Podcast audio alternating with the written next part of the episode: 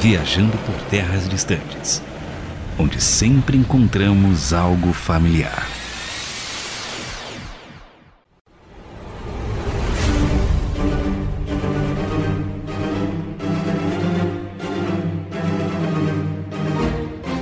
Dizem que eu sou o James Parisi, mas na verdade eu sou o Groot. E certo é o Capitão América que tomou bomba antes de virar modinha. Eu sou Luiz Felipe e na verdade eu sou o Homem de Ferro. Ninguém esperava essa, pode ter certeza aqui. E certo é o Tony Stark que podia viver de renda passiva, mas prefere gastar milhões com armaduras para fazer a economia do país girar. O cara, além de falar, o, o Tony Stark falou Homem de Ferro é Iron Man. Mas de qualquer forma, eu sou o André Castilho, só que na verdade eu sou o Groot. E certo é o Thor, que deixou o Capitão América ficar com o martelo, Mjolnir, pois o machado é maior. Eu sou o Caleb Ribeiro, mas na verdade eu sou o Groot. E certo é que os Vingadores poderiam pagar todo o prejuízo causado nas cidades com o dinheiro arrecadado nas bilheterias do cinema. E eu sou o Kaique Ferraz, que na verdade eu sou o Groot. E certo é o soldado invernal que depois de um trauma foi fazer um retiro de férias que claramente não deu certo. É, dizem que de graça tem injeção na testa, mas essa viagem aí de férias, não sei não. Eu trago uma pergunta hoje pra vocês. Como é que seria o mundo depois do blip? E entre o snap e o blip? Mas seria um blip ou um snap? Vamos falar sobre todas essas coisas do multiverso que saiu dos quadrinhos e foi parar pros cinemas. É um universo gigantesco e que os fãs vão à loucura. Os fãs até ajudam a criar essa, essa história maluca do universo cinematográfico da Marvel. É, mas já vou criar polêmica aqui que, sério, Blip, Snap, na moral, gente, pô, vamos mudar esses nomes aí, né? Estalo e Estalo 2, tá ótimo. O retorno do estalo. É, você troca ideia com o Kevin Feige, então. Vai conversar com Eu ele. tô vai indo lá. pedir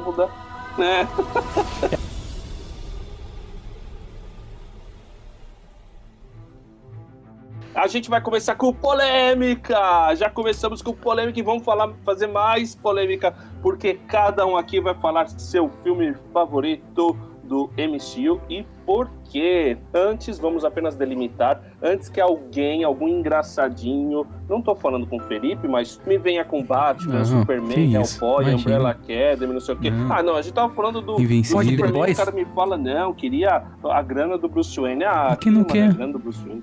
Bruce Pode The Boys? The Ah, Boys pode, né? Não? Porra, Droga. é, Droga. Não sei. não É, acho que o. Stan Lee não ia VAR vai deixar. analisar. Vamos, vamos analisar. Vamos, já que falou de The Boys, vamos falar de Não. Mas a gente tá aqui pra falar de MCU, o universo cinematográfico da Marvel. É, MCU vem de Marvel Cinematic Universe. É a maior editora de quadrinhos dos Estados Unidos. Tem um dos grandes universos compartilhados de super-heróis da cultura pop. Falei que não é o maior porque eu não quero apanhar. E começou em 2008 com o primeiro filme do Homem de Ferro e inclui aqui, pra quem não sabe que é o MCU tal, inclui os três filmes do Tony Stark, o filme do Hulk, eu tô falando do filme bom, não aquele que tem aqueles cachorros bizarros, os três filmes do Capitão América, os dois filmes do Guardiões da Galáxia, os dois filmes do Homem-Formiga, o filme do Doutor Estranho, o filme da Capitã Marvel, o filme do Pantera Negra, Salve Wakanda, os quatro filmes dos Vingadores e dois filmes do Homem-Aranha Moleque, De Volta para Casa e Longe de Casa. Isso, eu não tô falando nem da primeira trilogia lá com o Tobey Maguire, nem a segunda que a gente não comenta. Tem também série de TV, série da Netflix, do Disney Plus, enfim, qual filme ou série preferida de vocês e por quê? Já criou polêmica, sim, é o maior universo. E 2008 era o número do primeiro ano ou o número de filmes? Que você é louco, mano. Eu perdi a conta. De minutos de filme, com certeza. Já Pode passou. criar uma certa confusão mesmo esse dado, eu concordo com você. Mas eu tenho que dizer Se que você é separar- difícil, mas eu tenho que dizer que assim, Castilho, você não vai me controlar. Mas como em Harry Potter, do primeiro é um livro mais fraco e no último vai se tornando mais forte, eu já começo com a polêmica que você assistir Vingadores 1 hoje, meu amigo, não dá, envelheceu mal. Ah, não, cara, não concordo com isso não. Tá louco, aquele filme é maravilhoso, cara. Aquele filme é perfeito, não tem defeito naquele filme não, cara. Obrigado, tá bom? A gente só vai tirar rapidinho, a conexão tá ruim aqui. Opa, caiu. Não, eu vou concordar com o Kaique. É, o, o primeiro Vingadores, ah, não sei também se é por conta das gerações, né? A gente que é, é, Eu tenho quase 30, né? acostumado com o quadrinho, poder rever as histórias ou parte da história no filme, mesmo que seja assim, tá, tá um tanto quanto antiquado, né? Visto no último, eu acho que realmente é um filmão. É, eu trago dois pesos para O Vingadores 1 me dá dois pesos de avaliação, assim. Porque pra época, eu acho que ele foi sensacional, perfeito, assim, é o melhor que ele podia ser. Os outros, eles evoluíram, porque a linguagem evoluiu, só que ao mesmo tempo eu acho que eles evoluíram menos. Tipo, eles são melhores se você analisar tecnicamente, mas o salto que o Vingadores 1 deu é maior que todos os outros. Então, ao mesmo tempo que ele é o pior, ele é o melhor. Concordo, eu só queria trazer polêmica. Não, porque eu, eu, entendo o peso do Vingadores 1, porque assim, o que ele foi é histórico, tá ligado? Assim, foi o primeiro filme grande, assim, que reuniu super-heróis e deu certo, pelo menos, tá ligado? E começou tudo isso. Mas eu ainda defendo que, assim, realmente você vai ver algumas sacadas, algumas piadas, são pequenas coisas, eu nem falo do filme inteiro. Você vê que é muito temporal, assim, muito, sabe, estilo. Até a Viúva Negra, por exemplo, eu já vi umas falas dela e são horrorosas no filme, assim, a personagem ficou muito de lado. Mas tem a cena incrível dela com o Loki, que é sensacional, marcado. Então, assim, é que esse filme, quando você olha hoje, tem mais falhas. Mas continua tendo acertos, sabe? Não é que nem Snyder Cut. Mas, assim, eu concordo que realmente Vingadores 1 tem seu gratuita. peso. Os caras os cara querem acabar com o podcast já assim, dá lá. Nem terminamos a primeira temporada, os caras já querem destruir. Ó, eu, eu, o que eu acho uma informação importante, e muita gente não sabe disso. Por que, que o, o universo cinematográfico Marvel, na minha opinião, deu certo? Vocês sabem que o Joss Whedon, antes dele ser o, o diretor dos Vingadores, ele foi um dos responsáveis por uma das melhores séries do X-Men nos quadrinhos, que é o Astonishing X-Men, é o, o Surpreendentes X-Men, que é, o, é um, um período dos X-Men fantástico, assim, tá pau a pau com a fase do Chris Claremont, né, lá do a fase áurea que tem o, a saga da Fênix Negra. Um dos grandes acertos do MCU foi trazer o pessoal dos quadrinhos, porque a gente assistia os filmes antigos, né, do Homem-Aranha, por exemplo, com o Tom Maguire. Aí você sonhava, cara, será que ele vai interagir de repente aí com, com o Magneto, né, com o pessoal, o, com, com o Patrick Stewart, né, era o, é o nome do, do cara do, do o Xavier, o ator hum. que fez o Xavier. É, será que o Tom Maguire vai interagir com o Patrick Stewart tal, não sei o quê? Então você ficava naquela expectativa, cara, com a Jessica Alba nos, no Quarteto Fantástico, só que assim, primeiro que eram estúdios diferentes, a Marvel tinha vendido para estúdios diferentes, e aí não tinha o direito de todo mundo, um era da Sony, outro era da Fox, tal, não sei o quê, e aí veio a Marvel que também já não tinha direito de todo mundo, só que a Marvel, ela conseguiu aos poucos recrutar alguns, e aí ela conseguiu construir no cinema um universo parecido com o dos quadrinhos. Para quem gostava de quadrinhos, isso deixou a gente muito feliz, né? É, dentro disso que o Castilho falou, na época, né, que logo que começaram a lançar os Vingadores, muita gente ficou esperando, né, os X-Men aparecerem em algum dos filmes, em alguma, em alguma ponta, alguma parte, né, da história, alguém anexar os X-Men por conta realmente do paralelo que existia com o diretor que tanto esteve nos X-Men nos quadrinhos como no, nos cinemas nos Vingadores, o que frustrou muita gente porque acabou não acontecendo, né? Até é, hoje esperamos. Eu acho que nessa época a gente ainda não tinha muito essa noção de direitos e como isso conflitaria lá na frente, né? Acho que a gente tinha essa expectativa, mas a gente não tinha essa noção de como seria complicado tudo isso. Uma coisa engraçada é que minha família trabalha com informática. E o Homem de Ferro foi vendido para Oracle. Não sei se muitos aqui sabem, mas é uma empresa de informática que faz banco de dados. Não tem nada a ver com cinema. Tanto que Mas se tem você... tudo a ver com Homem de Ferro. Mas tem né? tudo a ver com Homem de Ferro. Tanto que no Homem de Ferro 2 tem uma pequena parte assim que ele falou: oh, nossa, aqui o oráculo da Oracle, assim, que é o, era o presidente da Oracle na época, assim.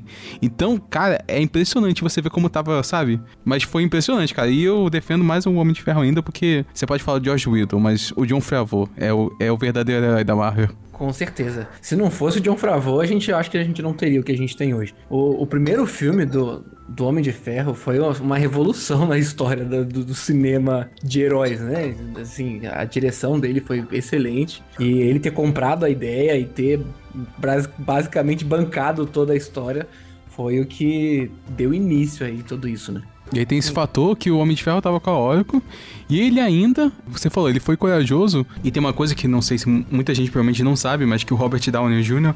hoje em dia é um ator renomado, mas tipo, quando ele foi escalado para fazer o Homem de Ferro, ele tava voltando de um declínio na vida dele, que ele tava afogado em drogas, ele foi preso, assim, e ele apostou no cara, falou, não, ele tem que ser o Tony Stark. Então, tipo, é, foi uma aposta muito arriscada, sabe? Que deu muito Sim. certo. Sem contar que Homem de Ferro nem era um dos principais quadrinhos, não era um dos quadrinhos mais vendidos, né? Não era um dos personagens mais vendidos. Então, ter transformado isso. Aliás, a Marvel tem esse poder, né? De pegar histórias que quase ninguém conhece, quase ninguém gosta e transformar em sucesso de bilheteria. Eu é, acredito que muito do, que os, muito do sucesso dos Vingadores passa pelo sucesso do primeiro filme da, da saga, que é, os, que é o Homem de Ferro, né? Acho que o sucesso dele, a, a forma emblemática como ele incorporou o personagem, né? E vai ser muito difícil surgir outro Homem de Ferro, né? O Castilho falou pra, não, pra gente não, não ir para outros filmes, mas é inevitável a gente pensar num herói como o Batman, por exemplo, e a gente não consegue fixar um, um ator e falar, não, esse cara realmente é o Batman. Não, essa identidade do Homem de Ferro é dele, ninguém consegue tirar, vai ter que esperar o cara morrer, né? Passar 50 anos para tentar fazer o remake do filme, porque eu acho que o, o sucesso dos Vingadores começa nesse cara, né? E aí, gente, é, qualquer filme que ele aparecesse, ele vai ter a cara do, do Homem de Ferro e não vai ter jeito. Então eu acho que o sucesso, um pouco do sucesso, passa pelo Homem de Ferro. E pra gente arrumar um outro Homem de Ferro, a gente precisa de um novo Elon Musk aí na vida pra gente conseguir ter um personagem. Bem, cat rápido aqui. Tirando o Tony Stark, quem é outro personagem que vocês acharam assim, caraca, esse Cash aqui é ele, é essa pessoa do, do MCU? Fácil, fácil. Peço até para começar aqui, já vou linkar também com a pergunta do, do André a respeito do melhor filme. Para mim, a escalação do Benedict Cumberbatch como Doutor Estranho foi o Sim. melhor casting do MCU e para mim, já respondendo a pergunta, para mim é o melhor filme do MCU até hoje, assim, é, aliás, eu, eu sempre gostei muito de magia, né? Aliás, não é à toa que eu vou até pedir desculpa já de novo por citar um filme que não seja do MCU, mas o meu filme favorito é Harry Potter e a minha saga favorita acaba sendo Harry Potter, então magia para mim sempre foi o, o, ponto alto, assim, e quando eles incluíram o Doutor Estranho no MCU para mim foi arrematador, assim. Os caras conseguiram Opa. fechar perfeitamente. Opa, Kaique, sua conexão voltou depois que falou que gosta de Harry Potter. É. Mas bem lembrado, a pergunta do Castilha não respondi, sou irresponsável. E realmente, assim, eu acho que pra mim, já respondendo a minha própria pergunta, pra já pegar o gancho, eu não sei, na moral, depois do, do Robert Downey Jr., quem seria o melhor. O melhor filme que eu tenho em mente é o Guerra Civil. Eu vou ser clichê, mas pra mim o Guerra Civil é, é sensacional. Mas eu assumo falar que os personagens, o trio que rolou no, na Marvel, assim, foi legal. O, o Steve Rogers ficou incrível e o Thor também, assim. Eu vejo eles realmente caracterizados, sabe? O, a gente teve o Falcão agora se tornando Capitão América. E pra mim ele é um novo Capitão América. É que nem o Miles Morales do Spider-Man. É um Spider-Man, mas é um outro, assim. São Sabe, ninguém pega o cargo de ninguém pra mim ali. Então, o trio principal inteiro eu gosto, assim. E Capitão América Guerra Civil, é isso. Pra mim, o Steve só não é insubstituível porque ele já era o Toshman, aí dá uma. Uh, ele, ele é os dois, uh, eu não consigo deixar ele como Capitão América isolado. E não, não citando um herói, mas por incrível que pareça, o Samuel Jackson, que faz o, o cara que reúne os Vingadores, meu, eu não consigo imaginar outra pessoa, assim. Eu é, tenho muita dificuldade. Fury. Sim, o Nick Fury. Então, tipo, mano, ele para mim tem toda a responsa, mas com quase não tem nada a ver com ele, o meu filme favorito, que é o Thor Ragnarok. Desculpa, eu sei que tem muita gente que não gosta, já discuti várias vezes, mas é um filme sensacional. Não, cara, concordo contigo, é o melhor filme dos Thors, é o melhor deles. Então, eu vi muita gente metendo pau no Ragnarok, mas eu gosto tanto, eu achei tão legal o Ragnarok, cara, achei divertido, achei engraçado, acho muito bacana mesmo o Ragnarok.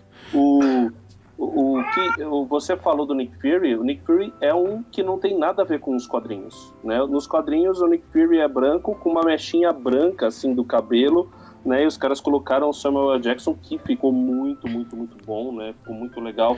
Agora respondendo as duas perguntas, a primeira, eu acho que o Chadwick Boseman ele é o, um Pantera Negra muito bom. É, eu acho que talvez até pelo falecimento dele e tal, talvez seja alguém quase insubstituível, mas assim, eu acho que ele mandou muito bem, né? Encarnando realmente o Chaka, então eu, eu, eu acho que foi muito legal. Agora, o meu filme preferido, acompanha o voto do relator, é Capitão América Guerra Civil. Por quê? Porque o é um dos únicos filmes. Claro, você tem o, o Guerra Infinita, que o Thanos vence no final, só que tem a continuação. Então, no fim das contas, né, no, que é quase que uma obra em dois volumes ali, né? O Guerra Infinita e o Endgame, o Ultimato. Então, no final, o Thanos perde. Agora, no caso do Guerra Civil, o Barão Zemo ganha. O Barão Zemo consegue o objetivo dele. Ele é preso, mas ele conseguiu o objetivo dele, que era dividir os Vingadores. E, e esse, para mim, é o melhor filme por causa disso, por causa das, da, de, de toda essa história que eles conseguiram contar. Como é que a gente vence um super grupo. Como é que a gente vence pessoas com superpoderes? Não dá para bater de frente. Você vai ter que plantar alguma coisa para dividir esse supergrupo e o Barão Zemo consegue fazer isso. Eu acho aquela, aquela, aquele diálogo final dele com o Pantera Negra, cara, é muito bom. E o Pantera Negra se decidindo, eles foram consumidos pela vingança. Mas eu não vou permitir que isso aconteça comigo. Quer dizer, é, é um cara assim que realmente entendeu onde está a verdadeira batalha, né? Que a, o, não dá para você vencer o mal com o mal. Você vence o mal com a justiça, ou seja, você vence o mal com o bem. Já diria o grande apóstolo Paulo lá em, em Romanos 12. Olha nós crente aqui aparecendo. Então, o, mas é isso que, que é legal, né? Você vê essa história e a maneira como isso se desenvolve a maneira como é um filme que dá errado, que eles conseguem transformar um herói em vilão, que é o Iron Man, que no final ele é o vilão do filme. Cara, para mim esse filme em roteiro, parte técnica muito boa. Eu vou fazer três correções da fala do Castilho e depois eu quero saber do Caleb qual é o personagem e o filme favorito dele. Primeiro, Castilho. Nossa, sua fala foi. A última foi tão errada que agora eu vou ter que te corrigir desta maneira. Vamos começar. Nick Fury na verdade, foi feito nos quadrinhos uma segunda versão dele, inspirado no Samuel Jackson. E aí, ele fez um contrato com a Marvel falando que tudo bem utilizar a imagem dele, mas só se nos filmes depois ele fosse o Nick Fury. Então, já teve isso. Não, Segu... Valeu, valeu, eu não sabia. Obrigado, muito bom, muito bom. Valeu. Segunda coisa é que o Thor Ragnarok, eu vou dar um, uma ajuda aqui nas pessoas, que eu assisti duas vezes. E da primeira, eu esperava o Ragnarok nórdico. Então, destruição, coisa assim, sabe? Coisa. Ah, a Hela vai fazer tudo. E eu me decepcionei muito quando eu fui assistir. Quando eu fui assistir uma segunda vez, pensando que Thor Ragnarok era um filme de comédia, foi outro filme para mim. Então, realmente. Depois vezes... comigo, inclusive, que eu falei, mano, é um filme Verdade. de comédia, assiste direito o bagulho. Aí, realmente se tornou outro filme. Então, acho que tem essa visão das pessoas. Ele foi assistir esperando a Jodie Foster lá. É por isso que ele ficou decepcionado. Também. Não quero falar sobre Quem isso. Não. É. Não. E terceiro, com duas partes nesse terceiro, é o seguinte: Guerra Civil é tão bom que, na verdade, você falou realmente, destruiu ali os Vingadores, separou eles, e isso acarretou bastante em Vingadores Guerra Infinita, porque eles estarem separados foi uma parte importante pro Thanos vencer. E a segunda parte é falando que. Que vilão que? Você que é o vilão dessa história, falando que o Homem de Ferro é vilão. E uma última correção, a terceira parte 2, quarta, sei lá que número que o Luiz tá. Na verdade, não é nem uma correção, é tipo, o cara ganhou, mas ele fez um plano muito mais elaborado do que precisava ser. É só perguntar qual que é o melhor filme da Marvel pros caras, acabou Vingadores. Os caras estavam tretando, destruiu o mundo ali. Respondendo as duas questões, tirando o Homem de Ferro, que é esse cara emblemático, né? Eu acho que um cara que difícil para mim destituir ele da, da, do personagem é o Thor. O Chris é um cara que dificilmente eu vou conseguir destituir ele desse, desse personagem. Inclusive, durante ainda a saga do, do Vingadores, lançaram o MIB 2 com o cara. E eu falei, ué, o que, que, que, que, o Thor tá fazendo ele, né? combatendo né? alienígenas, né? Não faz sentido. Não só ele, ele e a Valkyrie. É, é verdade. Os é dois verdade. personagens no mesmo. Então, é, Vocês nunca ouviram é, falar um de multiverso, dificilmente gente? vou conseguir destituir do, do, personagem dele. Inclusive, eu não sei se é fato, mas já dei uma lida, uma procurada a respeito de que o ator que fez o Loki, na verdade, né, tentou é, concorrer à vaga de Thor. Não era para ser o Loki. Né, ele tentou ser o Thor. Mas aí o diretor falou: não, cara, você é muito mirradinho, né? Não, pra você não dá. Mas acho que até uma ponta para você, que também é um cara difícil de, de ser destituído do papel dele. O Loki é, é, um cara também, é, me foge o nome do ator, mas é um cara também que é difícil a gente pensar nele e não vir a imagem do Loki. Falando no filme, no, no filme favorito aí da, da saga toda, é, vocês falaram em clichê, cara, para mim o melhor de todos é o último, né? O Ultimato. Para mim, tanto em, em, tecnologia, efeitos especiais e tudo mais, para mim é o melhor filme porque me encanta a possibilidade, né, de corrigir um erro. E eles vão tentando voltar filme a filme, eu acho isso, eu achei essa sacada muito bacana né, de tentar fazer a correção dos seus possíveis erros, inclusive até de, de fardamento, né? Eles corrigem, putz, essa roupa era muito feia e tudo mais. E o que vai de conta com o que a gente conversou no começo, né? Um filme, o primeiro era antiquado demais e como eles se encontram, o primeiro e o último, né? Essa possibilidade de refazer, de recontar a história, eu acho muito bacana. E claro, né, o Capitão América no final já envelhecido, eu acho que é algo muito marcante assim, porque reconta a história toda, né? Como, como a gente poderia viver uma vida diferente daquela que nós vivemos. Eu acho que a mensagem do, do, do filme acaba transcendendo a, a as próprias cenas que o filme traz. Eu acho, para mim, o melhor é o último.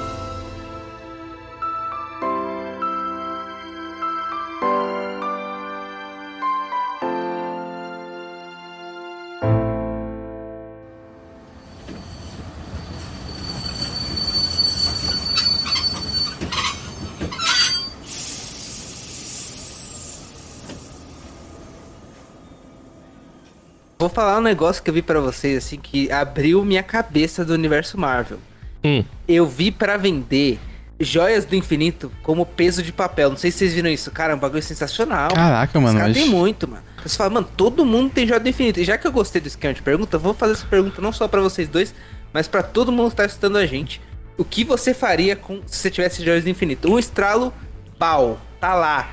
O que, que vocês vão fazer? Manda a resposta pra gente no e-mail viajando por terras distantes gmail.com e você pode interagir com a gente também no arroba viajando por terras distantes lá no Instagram. Ah, bom, achei que você ia falar em qualquer outra rede social, mas é no é, Instagram. Coloca aí arroba no, no, negócio do site, você coloca arroba viajando por terras distantes, dá enter. Não aparecer a gente, aí você vai no... Agora, se você usa como peso de papel, a joia do tempo, aí ela deixa de ser um peso de papel porque ela volta. Ou se o papel for voar, ela não deixa o papel voar porque ela consegue fazer a volta no tempo. Então é o melhor peso de papel, porque você não precisa nem colocar em cima. Você coloca do lado, se cair, volta. Ela vai estar tá sempre lá. Porque antes de você pensar em pôr, já vai estar tá lá. Porque no futuro você pôs. Não temos um paradoxo. Bom, enfim, mas só que aí esse é um programa pra Dark, porque o MCU não tá nem aí pra. MCU tá nem aí linha pra do tempo não é, Exatamente, é, não estão nem aí, enfim. A não ser a TVA, que foi o que tá acontecendo no Loki essa semana. Então também, se você já tá assistindo aí, essa semana que está saindo nosso episódio, já tem o segundo episódio de Loki. Porque o Viajando sai no mesmo dia de Loki. Olha que coincidência. Oh, Quem diria, né? Oh, então aproveita que você vai falar aí. e já fala pra gente que você falou do episódio, que no próximo episódio a gente comenta um pouquinho também. Eu quero mandar um grande abraço pro Paulo Ribeiro, que começou a ouvir a gente agora, curte quadrinhos, tem um projeto aí também sobre quadrinhos muito interessante, deu algumas ideias, umas opiniões pra gente que achei muito legais. Então, obrigado, Paulo, aí pela sua opinião. Também quero mandar um grande abraço pro Gabriel Bossai, que também deu uma dica importante sobre o último episódio pra gente, um, uma revisão a respeito da, da nossa edição. Valeu, Gabriel, pela sua ajuda aí.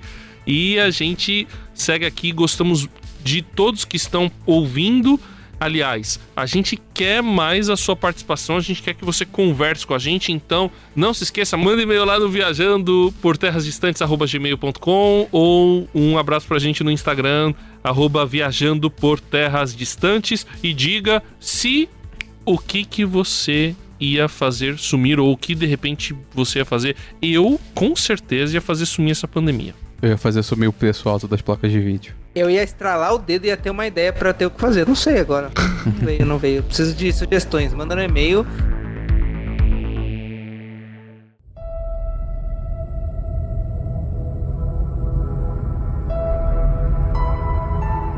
Mas o curioso é que todo mundo falou sobre filmes que estão mais na última fase da Marvel, porque o MCU ele é dividido em fases, né? São grupos de filmes assim. Geralmente ele é finalizado a fase com o Vingadores, né? Ou um grande evento. Guerra Civil meio que também serviu um pouco como isso, assim, né? E isso já acontecia nos quadrinhos desde a década de 60, sabe? E assim, como eu já comentei aqui, já deu para perceber que eu não gosto exatamente muito da primeira fase mas é especificamente por causa do Joss Whedon. Mas eu admito que, assim, é, é só implicância, porque tem muita coisa boa. Tem a Feiticeira Escarlate, que agora fez uma das melhores séries de heróis que existe. Toma, CW. E começou tudo isso lá, teve a morte do Pietro, que foi uma porcaria também.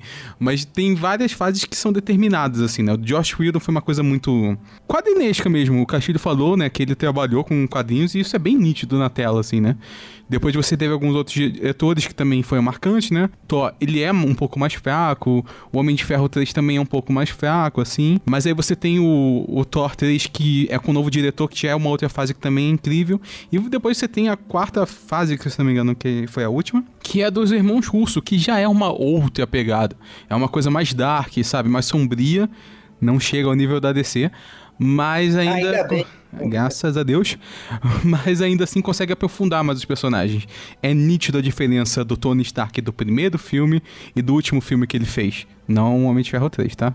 Vingadores Ultimato. Como o personagem amadureceu. Isso para todos os personagens. E eu queria entender de vocês como foi isso, assim, sabe? Porque citando novamente, vou aproveitar que o Kaique tá aqui pra me dar uma força. É, Harry Potter teve uma construção de 10 anos. Então, antes de Vingad antes da Marvel, já teve grandes eventos assim. É, Senhor dos Anéis também ficou por muito tempo. Sabe, já tivemos filmes que levaram mais de um ano, assim, com a história seguindo, né? Mas o MCU foi o primeiro que dividiu essa divisão. Então, sabe, não são só a divisão entre os filmes, são a divisão entre fases. Como vocês lidaram com isso? Como vocês acharam essa divisão? É que, na verdade, o MCU ele trabalha com o conceito de universo compartilhado, né? É um conceito diferente. Então, por exemplo, quando você pega O Senhor dos Anéis, já era uma trilogia nos, no, nos livros. Então, beleza, né? Você tinha um universo compartilhado numa mesma trilogia, é uma história só. Quando você pega o Harry Potter, é a mesma coisa. É, é, são sete livros, né? O, são uma sete. trilogia de dez filmes. É, isso aí. O, então, é, você tem sete livros que viraram sete filmes, mas é quase que uma história só. Agora, o, o MCU ele vem com um negócio que tinha nos quadrinhos que era de universo compartilhado. Então, é, quando você lê os quadrinhos dos anos 60, lá com que o, ainda o Stan Lee escrevia, e até antes dele, o pessoal da DC já fazia isso. A DC teve uma revista muito famosa que unia o Superman, o Batman e o Robin e colocavam eles em histórias juntas. Então, você tinha um universo compartilhado já desde a década de 60, tem e, que já, o, por exemplo, o Tocha Humana interage com o Homem-Aranha, a Tocha Humana, e, e, o Tocha Humana fazia muito isso, ele interagia com, com também com X-Men, então você tinha já um universo compartilhado, vários crossovers, e você nunca tinha tido isso no cinema, então quando vem a MCU e ela faz a trilogia do Homem de Ferro, mas ela tá ligada com a trilogia do Thor, que tá ligada com a trilogia do Capitão América, que tá ligada com, com o filme do Hulk, que tá... Quer dizer, são filmes independentes, até quase que franquias independentes, mas que se interligam porque eles compartilham do mesmo universo, do mesmo cenário. Eu acho que isso é um grande diferencial que a, realmente foi revolucionário. Aí, pode ver, depois veio Animais Fantásticos de Onde Habitam, que é uma história diferente, mas no universo do Harry Potter. Star Wars começou a fazer isso também. Então agora você parece que a gente está encontrando mais liberdade aí criativa para poder trabalhar o, o, essas, essas franquias de mídia, né, esses produtos dentro de um universo compartilhado, um, um, conceito de universo compartilhado e não apenas um conceito de história, que é o que parece que tinha antes. Né? E vocês viram que o Tosh Humana já estava fazendo várias coparticipações, porque ele já estava, oh, fala pro Nick Fury me chamar, mano, deixa o seu Capitão América, que isso? Cara, é muito interessante o que você falou. Assim, é importante a gente diferenciar o que, que seria um spin-off de um universo expandido, né? Então você tem, por exemplo, uh, acredito que Animais Fantásticos, ele eu consideraria ele mais um spin-off, né? Uma história fora da, da, do plot principal, mas ela acontece no mesmo universo. Mas eu não chamaria os outros filmes do MCU, do MCU de spin-off, porque eles, eles são filmes independentes. Como você falou, são franquias independentes.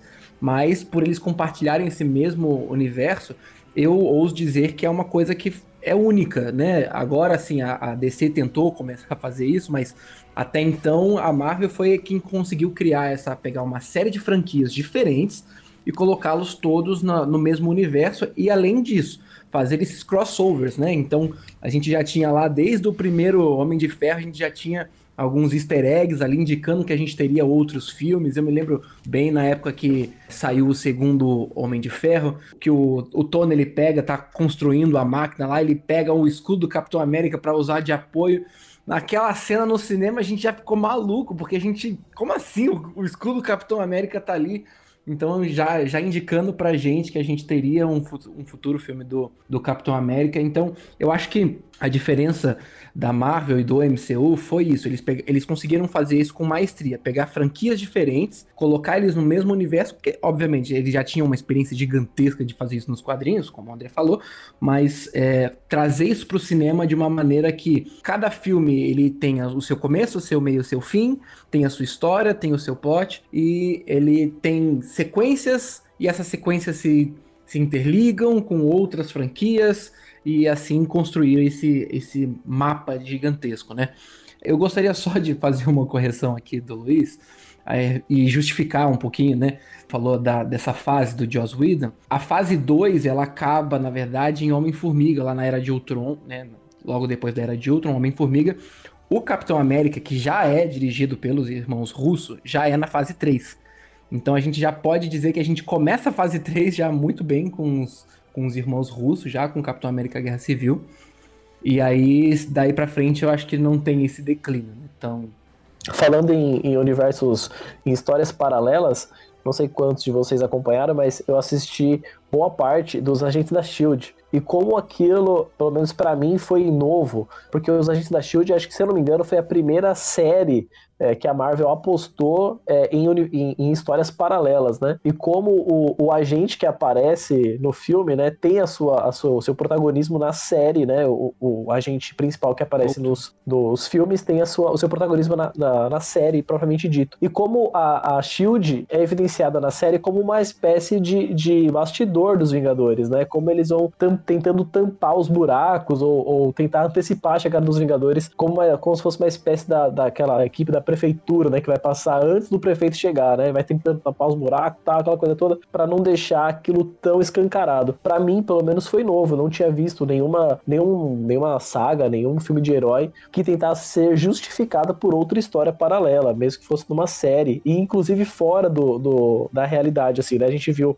o cinema e a gente estava acostumado a ter que esperar outro filme para ver a continuidade, né? Quando na verdade muitas coisas, pelo menos do primeiro Vingadores, é explicada pela, pela série da gente da Shield. É uma coisa que para mim foi inusitado, né? O primeirão, mas que eu achei bem interessante o modelo, né? É, eu me lembro que na época do, do da primeira temporada de Agents of Shield, lá dos Agentes da Shield, foi realmente revolucionário, porque saiu dos filmes, né, e foi pra série, que até então a gente não tinha nenhuma série da Marvel oficial, né?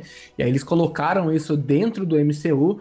Um, me lembro que na época eu tava assistindo, acompanhando ao, ao vivo, né, aspas aéreas aqui, mas eu tava, enquanto lançava eu ia assistindo, e foi no período que, se não me engano, a segunda temporada saiu, foi bem no período que o segundo Capitão América também sai. E aí você tem no segundo filme do Capitão América a queda da Shield. E isso afeta a série. E aí quando você tem essa, você assiste a série, você viu que um acontecimento dos filmes afetou os episódios na série, e isso para mim na época também foi assim de explodir a cabeça, porque falei, cara, os caras estão construindo um universo até, até nas séries. Então, o que acontece aqui vai afetar lá e o que acontece lá vai afetar aqui.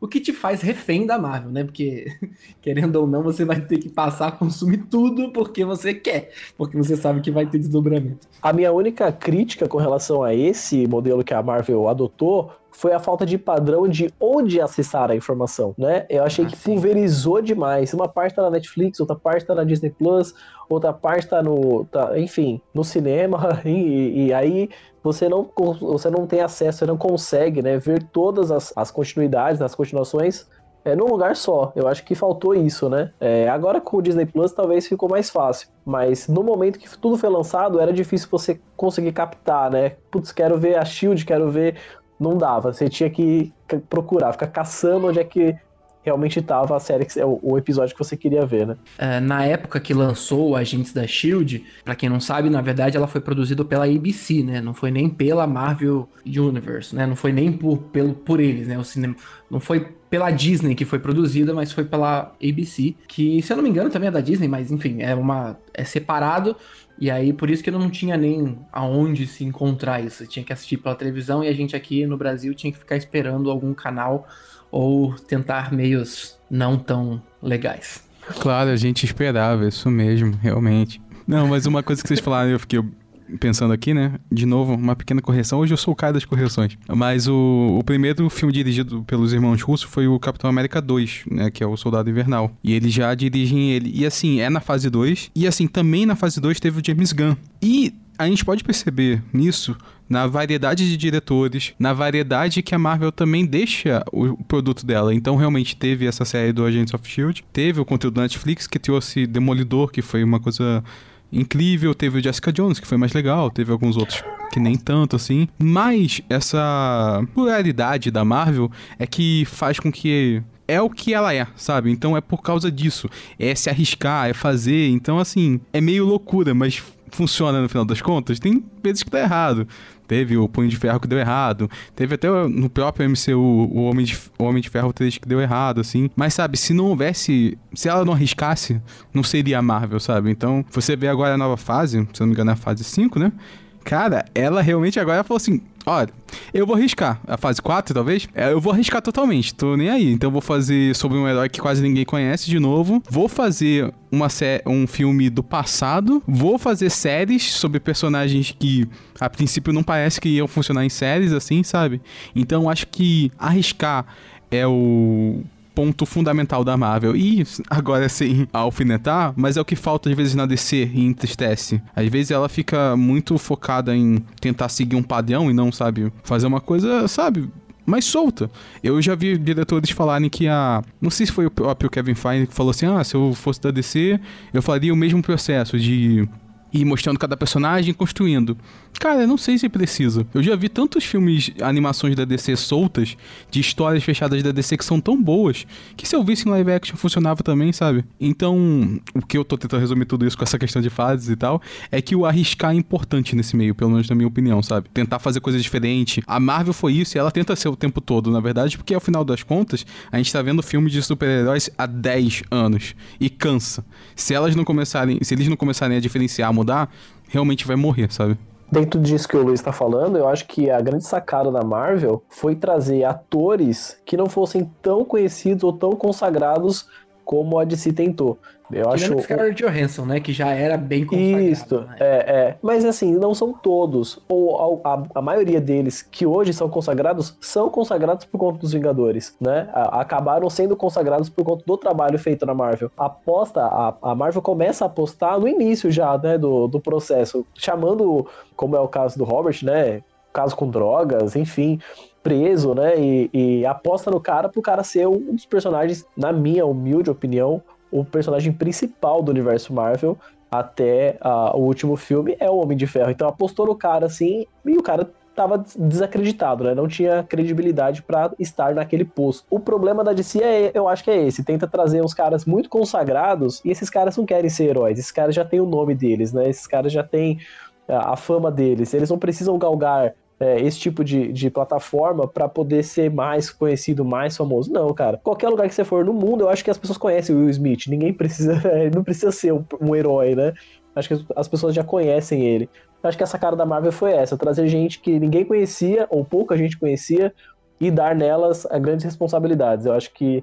É, eu só vou fazer um meia-culpa aqui e defender que realmente o que o Caleb falou tá certo e realmente, né, temos um Batman horroroso aí no último filme da Liga da Justiça. Mas o Henry Cavill, mano, é aquele cara abraçou o Superman. E é, é, é, triste porque ele tá sozinho. Essa é a parte triste, você vê. Exatamente. Agora a gente tem um Batman que é o Crepúsculo. Cara, desculpa, eu não vou nem criticar. É, mas acho que só essa frase já, já basta, né? É, eu, eu acredito nesse Batman. O cara não tem cara de Batman, velho. Eu, o cara não tem cara de Batman, é isso. Mas o trailer é tão bom, eu acredito. Por favor, não venha com esses pensamentos negativos pra cá. Eu preciso do meu Batman. Pra, pra quem gostou de Crepúsculo, eu acho que vai ser um bom filme, cara. Não sei. Fiquei com essa sensação. Mas os dois, os dois são dark. Eu prefiro lembrar ah. dele em Harry Potter, viu? Eu prefiro lembrar dele como Cedric Diggory e tá tudo certo. Verdade, tá isso aí. O vampiro virou morcego.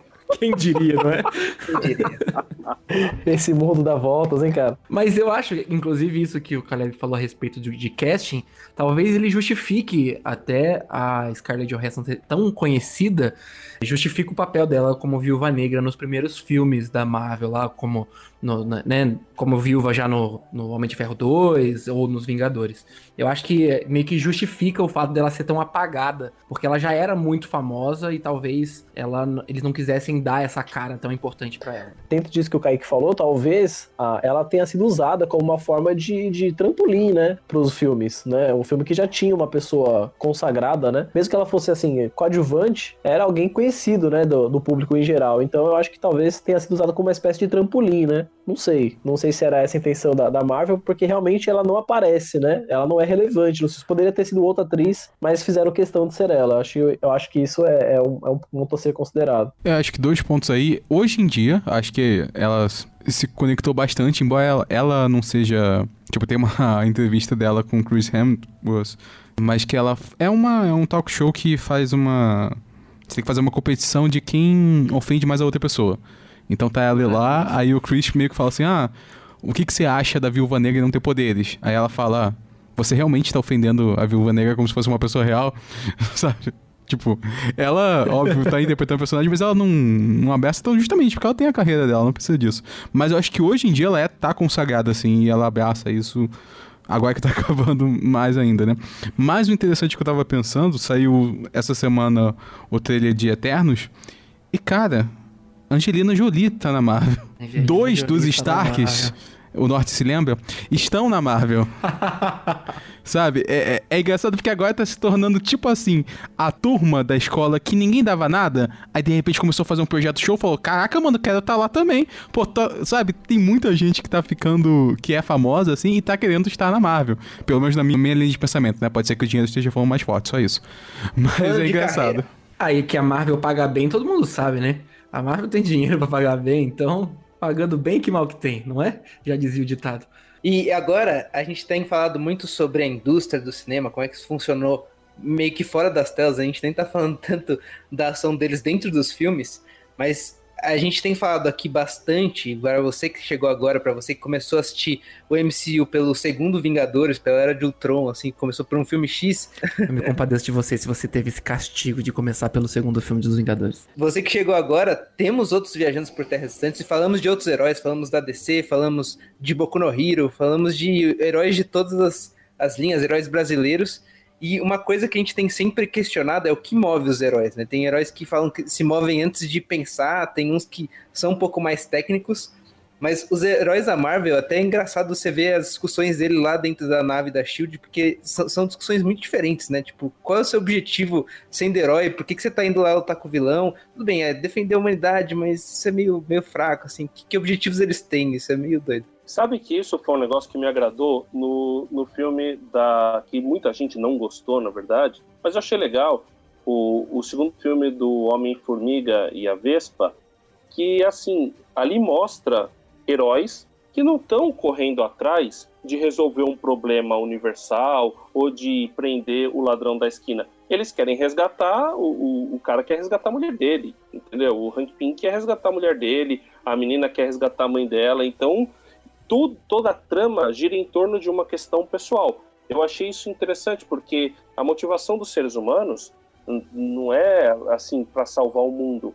A maioria dos seres humanos se move por questões básicas, como, poxa, a pessoa que eu amo, né, encontrar a, a uma pessoa que está perdida, ou então é, ganhar dinheiro, ganhar alguma coisa. Mas muitas vezes no meio do caminho acontecem coisas nobres e alguém pode, de repente, no meio do caminho, ser movido por algum auto nobre, altruísta, porque aconteceu de ver um problema lá, né, no, no, meio da rua e vai lá. Mas a maioria das motivações elas são muito particulares, muito nossas, né? Achei isso interessante no nesse do Homem Formiga, que é um herói que na contramão de outros ele é movido por uma questão particular, uma questão é, que envolvia até grana, no caso do do Homem Formiga e do Hank Pym era assim, preciso encontrar minha esposa, entendeu? Tá perdida no universo quântico, né? E o mais engraçado disso é que você falou e escalonou isso, porque no primeiro você ainda tem o Jaqueta Amarela, se eu não me engano, que ainda é uma ameaça que pode ser global, mas no segundo eles descartam isso totalmente. É, é simplesmente o plot daquela situação. Mas eles ainda conseguem conectar o Homem-Formiga para fazer um dos maiores eventos da Marvel, porque ele é fundamental, sabe lá. Então, cara, é sensacional. Ele cresceu numa velocidade assim impressionante, né? Parece até pra ver na tela. É, essa, essa pegada de ter algo, um motivo pessoal, né? A gente vê um pouco também disso no Homem-Aranha, né? Que a história tradicional, né? Conta esse, esse garoto que tá atrás de quem assassinou o, o seu tio e tudo mais. Então eu acho que essa, essas pequenas ações, né? Que vão chamando a atenção de outras pessoas, tornam esse personagem um herói né, de uma, de uma comunidade primeiro, depois né, é, de, um, de um pequeno grupo, até alcançando a atenção lá do, do, Tony Stark e tudo mais. Então, pequenas ações, isso que o André falou, eu acho, eu acho muito relevante. É, coisas pra gente levar pra vida. A gente, em pequenas ações, podemos sim é, salvar o mundo de alguém, né? Ajudar o mundo de alguém. Eu acho que esse é, é, é, a, é a grande sacada dos heróis. Fazer com que a gente pense que talvez salvar o mundo, né? Seja algo distante de todos nós, mas salvar o mundo de alguém seja algo possível. Eu acho que isso é, é, uma, é uma reflexão que a gente precisa fazer toda vez que a gente vê algo parecido. Eu acho que isso vem dos quadrinhos, né? Da ideia de você eles aproximarem os ideais dos, dos heróis aos ideais possíveis, né, das pessoas. Isso quando você traz o Homem-Aranha é o principal exemplo disso. O Homem-Aranha ele foi basicamente criado para que as pessoas pudessem se relacionar com os problemas daquele super-herói. Que você não é um bilionário que vai ter problemas com super empresas, super corporações. Você é uma pessoa. Ah, fa fale por você, fale por você. é, desculpa, desculpa. Mas eu humildemente não tenho esses problemas. mas você é muito fácil de você se relacionar e você se identificar com os problemas de um, de um Homem-Aranha. Problemas como o próprio André, André falou, os problemas do Homem-Formiga, que são problemas pessoais, problemas que acontecem, pode acontecer com qualquer pessoa, entendeu? E isso te faz é, se relacionar melhor com esses personagens. Né? E assim, é agora nessa nova fase que a gente tá tendo as séries, parece que isso ficou mais destacado, né? Porque você teve WandaVision, que tratou bastante sobre luto, e sobre perda, e sobre depressão, e sobre terapia, e sobre tudo isso, e assim, de uma maneira muito saudável e, e delicada, dizer dessa maneira, assim, sabe? Tem a frase do Visão que foi sensacional. Você tem toda a maneira como ela lida com isso. Você teve agora também o Falcão e o Soldado Invernal, que também lidou com essas questões de trauma, com o Soldado Invernal, que passou por tantas coisas. Teve a questão do, do Falcão, que por conta do racismo, por conta de deslocamento, né, de imigrantes, talvez também por conta disso, né, que na Marvel é uma situação muito específica por causa do, do estalo, mas a, acontece na vida real de pessoas não terem onde morar ou serem alocadas e desalocadas, né. Então cada eles realmente né, subiram, chegaram ao topo, enfrentaram Thanos, mas falaram, gente, é pé no chão também, sabe? A gente tem os problemas do dia a dia, como qualquer pessoa. Então você, mãe que sai todo dia às 5 horas da manhã, você é a verdadeira heroína. Você é um vingador. A gente tá, tá batendo esse papo e eu não sei se alguém citou a Capitã Marvel, né? Que é uma, é uma, uma figura nova, vamos chamar assim, né? No, no universo recente da, da Marvel. Porém, é uma figura que é, na minha, na minha visão, apelona, né? Eu, eu, tenho, eu tenho a Capitã Marvel como o Superman na DC. É o cara apelão, não, não, ninguém faz frente pra esse cara e eu acho que é por isso que é difícil vender esse tipo de personagem. E, tra e, trazendo isso para essa parte da nossa conversa, é, pessoas que idealizam o herói como a Capitã Marvel, que realmente é, é, ficção, claro, precisa ter né, aquela pessoa que é completamente fora da curva, completamente né, fora da realidade, que vai dar um estalo e aquilo tudo vai mudar de cenário e tudo mais. Tanto é que ela pouco aparece, né? Talvez exatamente por essa, essa força exacerbada, né? Essa força é, completamente desproporcional dos demais talvez seja difícil vender, porque as pessoas não se identificam com esse tipo de situação, né? Poucas pessoas conseguem resolver os seus problemas, as suas causas, é, desta forma, né? Com poder ou, ou com, ou com uma, uma forma é, sobremaneira, né? De uma forma diferente, completamente diferenciada das demais pessoas. Eu acho que a gente acaba se identificando com o herói que é mais sofrido, assim, sabe? Que é mais pé no chão, né? O Homem-Aranha, né? Que é, é, o, é o Homem de Ferro, que por mais que seja bilionário e tudo mais, não tem nenhum poder é, sobrenatural, vamos dizer assim, nenhuma magia, né? É, que o envolva o seu personagem, é, é, é simplesmente a força, né? É a vontade de querer fazer algo por alguém. Eu acho que quando a gente começa a pensar em heróis, nós pensamos em vários. Mas quando a gente começa a se identificar, nós se identificamos com os mais humanos. Eu acho isso interessante da Marvel. Agora, um ponto que eu achei importante que eles entram, que é o. Aí vem novamente o filme que eu mais gosto, né? Que é o Guerra Civil, que tem. Eles trabalharam a questão do ego dos heróis, né? Que herói, nesse caso, também é gente.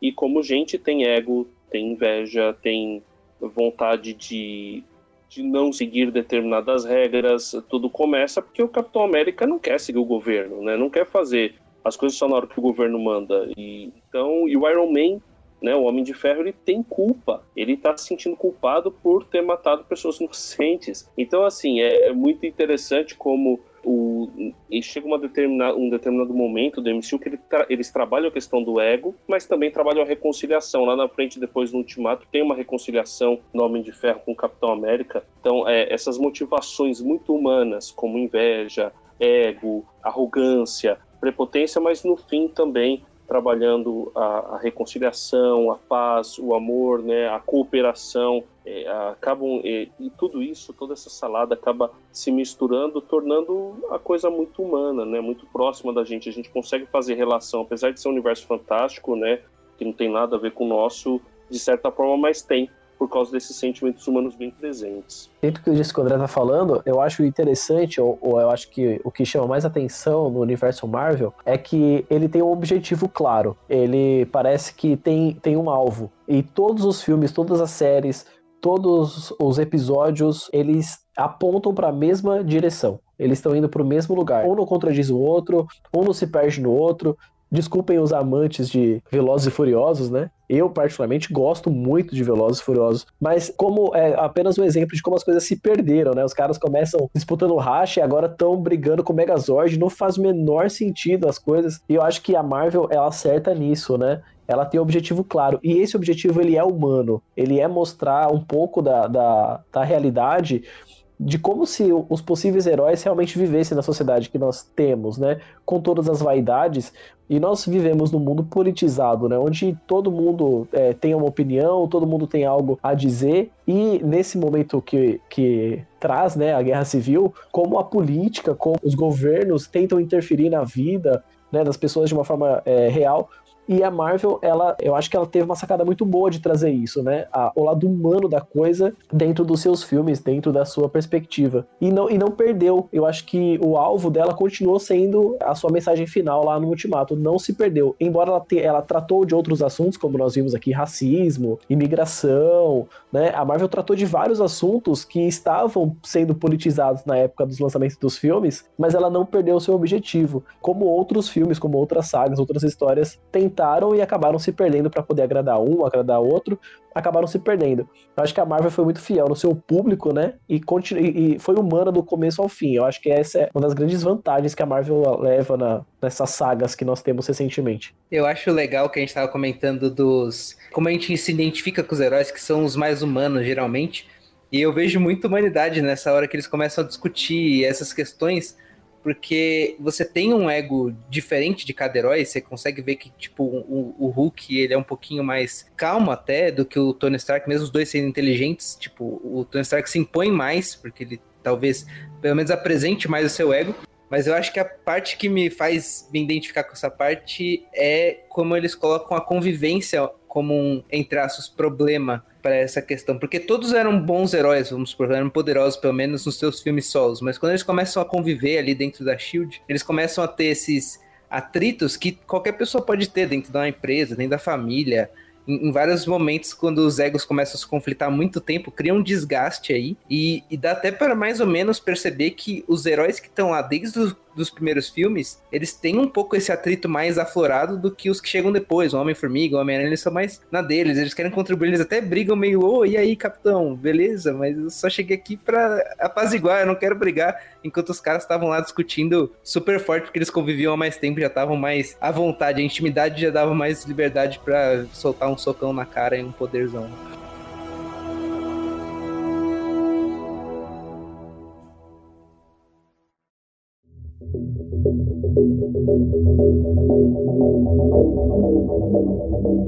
Vamos falar sobre vilões. Vale a pena dizer que o Thanos tem um ponto. Tem muita gente vivendo no universo e a natureza está indo para o vinagre, principalmente no planeta Terra. O Ultron também tem um ponto. O homem não dá conta de si mesmo, vive se matando em guerras, né? Vamos deixar as máquinas controlarem, certo, Matrix? E falamos recentemente sobre o Boku no Hero e o Sten também tem um ponto. Os heróis pelo menos ali no, no, no Boku no Hero, parecem ser muito egoístas, né? montam suas agências para botarem dinheiro nos seus bolsos, muito diferente das empresas do nosso mundo real. Completamente. Afinal, né? Parece que as motivações dos vilões até que são boas. Será que eles não são tão vilões assim? Eu temo por essa, por essa nuance, por essa corrente. Porque assim, eu particularmente sou de um tempo que o vilão, ele só serve para ser vilão. Ele é um motivo apenas para que o filme aconteça ou para que ele apanhe, ou enfim, ele é um vilão. Mas a gente vive hoje numa toada de romantizar o vilão. O vilão talvez não seja tão vilão assim, e aí o mal parece que não é tão mal assim. E aí eu acho que. Não sei. Mas você não acha mim... que isso também é uma maneira de você tentar é, aproximar o público desse, desse lado herói, como a gente estava falando? Não, pode ser, pode ser. Só que o tiro tá saindo pela culatra. Porque hoje nós temos. Eu achei que não fosse viver para ver isso. Filme solo de vilão. Cara, o vilão é o vilão, bicho. Ele serve para apanhar, tomar porrada na cara. É para isso que ele foi feito. Ninguém. Eu tenho certeza. Os vilões, quando foram criados, não foram criados com histórias por trás, histórico de família, é, doenças né, genéticas, enfim. Ele foi criado com, com uma mentalidade apenas para motivar a ação do herói. Eu gosto de, de, de enaltecer o herói, cara. Eu, eu gosto dessa da imagem do herói. O vilão, talvez a gente. Não sei, eu, eu, eu tenho essa sensação que a, a, a visão romanceada do, do do vilão, ela é perigosa. Eu acho ela perigosa. Porque a gente tende a, a, a ter dó do cara. Quando na verdade não é pra ter dó, ele tá querendo destruir, né? Como a gente vê os, os vilões do universo Marvel, né? O Thanos.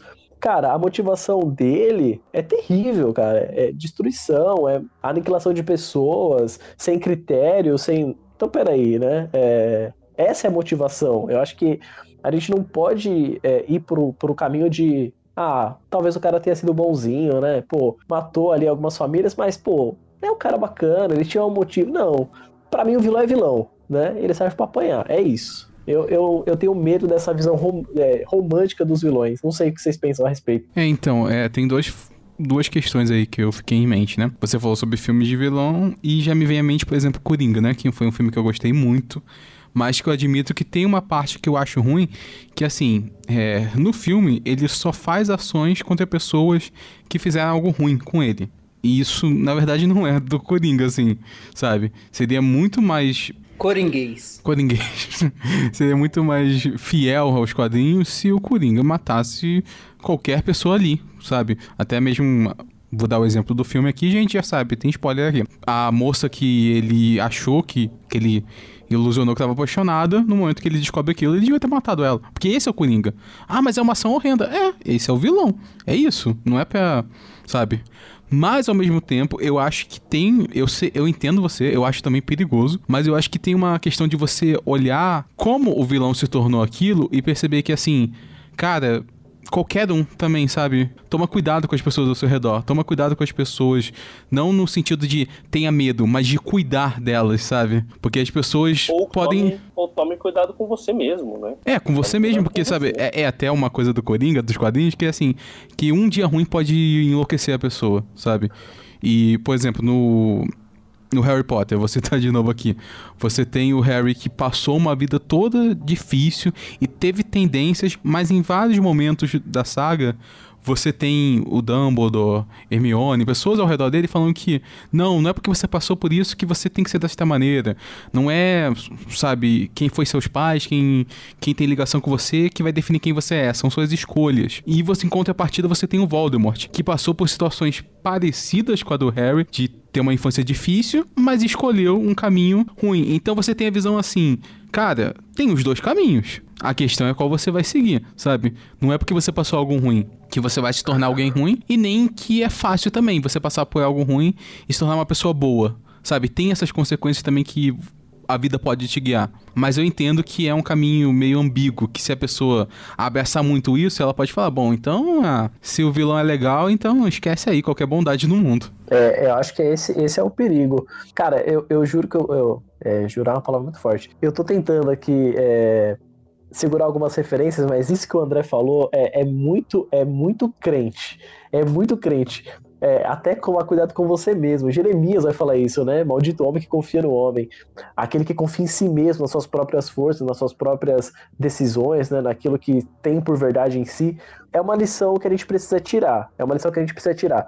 Falando em filme, né? Tirando o conceito bíblico, falando em filme, eu tenho medo, cara, dessa, dessa visão bonita, né? É, até bacana do vilão, né? Que no caso do Coringa mesmo, ele apanha porque ele é doente. Enfim, aí tem uma outra. É, eu tô fugindo um pouco do universo Marvel falando do Thanos, né? O cara tentaram vender a, o cara lá com a filha dele, que ele sequestrou, né? Ele matou a família daquela menina. Mas enfim, ele tá lá com aquele, uma menininha pequenininha, né? Aí tentaram. Aí eu não caio nessa, não. Eu acho que a tentativa disso, é, acho que você tem um ponto, sim, mas eu acho que antigamente a gente via as coisas muito preto e branco, assim. Você via o bem era muito bem, o mal é muito mal.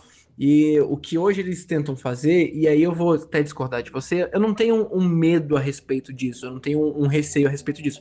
Aliás, eu acho que é até interessante a gente mostrar essa área cinza no meio, que não é necessariamente. É, ninguém é 100% bom, ninguém é 100% mal, e talvez o que a gente esteja confundindo aqui é, é a motivação com os meios, né? A motivação do Thanos era trazer um equilíbrio, os meios era matando todo mundo, metade das pessoas. A gente pode pegar, enfim, qualquer um outro. O problema não são o, a motivação, não é o fim, é o meio. É como ele tá fazendo para chegar lá. E essa romantização dos vilões, eu acho que ela é impossível não voltar naquela questão de novo de você relacionar com aquela pessoa. E aí, daí, disso que vocês falaram, é o mal ele pode estar tá, não em qualquer um. Ele pode estar tá dentro de nós mesmos. Nós podemos ter essa, estar nessa área cinza. E, e assim como o Luiz falou, a gente precisa tomar essa decisão, escolher qual que vai ser esse esse destino, né? Mas eu não vejo como um problema porque eu entendo que dá uma profundidade muito maior pro, pro personagem, dá uma profundidade maior para a história. Você passa a acreditar naquela naquela história, entendeu? Ela se torna mais fácil de você acreditar quando você entende o porquê daquele vilão tá agindo daquele jeito. É, mesmo que eu não concorde com aquela história, mesmo que eu não concorde, mas eu passo a entender de uma maneira melhor. Se você simplesmente aparece e fala assim: ah, o meu objetivo é matar metade do universo. Só isso, só isso não é o suficiente, entendeu? É muito simples. Então ele me dá um porquê de, daquilo tudo. Ele me dá um motivo de como eu cheguei nessa história. Como que o Thanos chega nisso? Ah, ele vive num país onde os recursos estão acabando, todo mundo vive na pobreza, e aí ele também vive nessa pobreza e até que ele entende que ah, tem muita gente para pouco recurso. E aí você passa a entender a motivação dele. Eu não acho que isso me faz concordar. Então, por isso que eu não acho que é perigoso, entendeu? Por mais que a gente olhe hoje e o André abriu esse esse quadro falando disso de de fato a gente tem muito humano para pouco recurso a gente já está vivendo numa situação que a gente produz mais lixo do que consegue lidar com ele enfim nos nossos problemas reais eu acho que quando você traz essa essa motivação mais colorida para um personagem, para um vilão, você passa a entender ele melhor. É, e tem empatia, né? E até assim, tava pensando aqui, vou usar a referência do MCU. Você tem o Loki, que você agora vai ter uma série de novo sobre um vilão, mas é um outro Loki que vai aparecer no, no, nessa série, né? Mas o Loki que a gente teve até o Guerra Infinita você vê a construção do personagem, você vê ele se tornando novamente um personagem que mudou ao longo do tempo. E assim, puxando, e vamos puxar mesmo pra Bíblia, o perdão como é importante, sabe? Então a gente tem uma das melhores coisas do Thor 1, o Loki se sentindo rejeitado, se sentindo trocado, porque foi adotado pelo pai, mas na verdade não foi por amor, foi por um teatado de paz, e ele tendo que construir tudo isso, sempre sendo o segundo, e aí a maneira que ele escolheu lidar com isso foi sendo um filho rebelde que matou várias pessoas em Nova York, porque sim, gente, ele matou várias pessoas em Nova York. Mas ele teve a redenção, ele teve o perdão, que é uma coisa que, para nós seres humanos, não é fácil, mas que Jesus dá a todo mundo, sabe? Assim, independente do que a pessoa tenha feito. Então, isso é importante, a redenção, né? Não tô falando que a gente tem que perdoar todos os personagens, né? Todos os vilões aqui, que só se ele tiver uma redenção, né? Os irmãos russos falaram que queriam que o Thanos fosse um novo Darth Vader pra geração. E eu falei, não. Mas, cara, foi. Foi um herói, um vilão memorável, assim como o Darth Vader. Não pode ser o Darth Vader, mas foi melhor, memorável. Mas se eu comparar com o Darth Vader, que também é a mesma coisa, um cara que foi se perdendo, se tornou um vilão. Só que o Darth Vader, no final, ele tem a redenção dele. Vamos esquecer os filmes atuais. Ele tem a redenção, né? Já o Thanos realmente não, né? Então eu acho que quando você lida com um vilão mostrando sobre o diálogo que tem que ter, quando você tem empatia com ele, você consegue resolver o conflito sem ter que lutar, na verdade. Porque você vai ter empatia com ele, entender e falar, cara, beleza, vamos entender aqui por que você se tornou assim, o que você quer e vamos, sabe? Eu acho que isso é fundamental, sabe? A empatia. Não só pro, pro universo Marvel na questão dos vilões, mas é o que falta no mundo, na real, agora. Eu vou colocar um, um dilema que eu acho que separa muito bem os heróis e os vilões, mas também comparando com um pouco a frase do Caleb que ele falou: ah, os, os vilões só servem para apanhar na, na época dele, né? E, e, eu acho que hoje eles evoluíram a um ponto, tudo bem, tem a parte da, da empatia, mas eles evoluíram para um ponto que eles servem para fazer os heróis refletirem, para verem um, um problema eminente não só da ameaça do vilão, o vilão quer dominar o mundo, o vilão quer matar todo mundo, mas do problema gritante. O Thanos é um exemplo que ele fala do, dos recursos estarem acabando. Meu, vocês precisam dar atenção para isso. O Thanos toma os meios errados, como o Kaique falou, eu acho que até aí que é o, é o ponto divisório, que o, o cara entendeu o problema, ele sabe que ele precisa resolver o problema, e aí no que vai dividir entre ser herói ou vilão é o que ele quer, o que é mais fácil ou o que é certo. Então talvez o que seja certo seja um, buscar novas fontes de recursos, seja trabalhar toda a sociedade junta, todo mundo passar por uma crise, assim, viver com pouquíssimo por um bom tempo até conseguir achar esses recursos. Tipo, todo mundo sofrer junto até conseguir achar a solução. Ele fala: não, é mais fácil matar metade, que daí o resto da outra metade nem passa por esse momento de miséria, já vive a parte boa. Ele vai pro mais fácil em vez de ir pro certo ou, ou ir pro, pro caminho pedregoso, que é o que o herói às vezes precisa escolher, né? Ele faz esses sacrifícios. Tem os vários momentos que o herói fala: Meu, vou ter que fazer isso mesmo. É complicado essa escolha, mas vou ter que fazer. Nessa hora, o vilão geralmente tende a, a decisão mais fácil ou que beneficia mais ele, assim.